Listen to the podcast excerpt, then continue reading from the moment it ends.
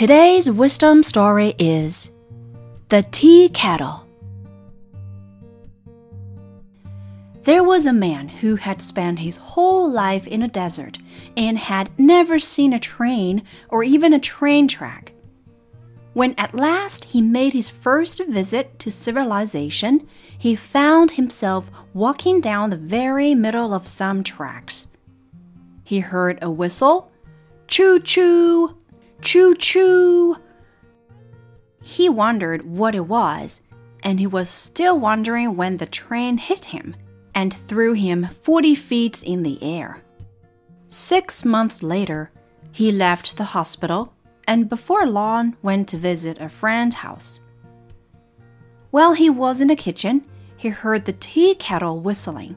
Choo choo, choo choo.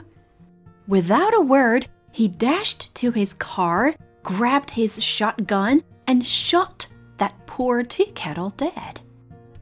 Why did you do that? asked his wide eyed host.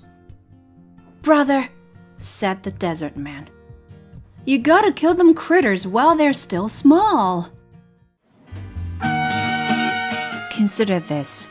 Too often, we see the enemy as outside us, and that's what we take aim at. And the poor tea kettles of the world get shot dead. My heart is paralyzed. My head was oversized. I'll take the high road like I should.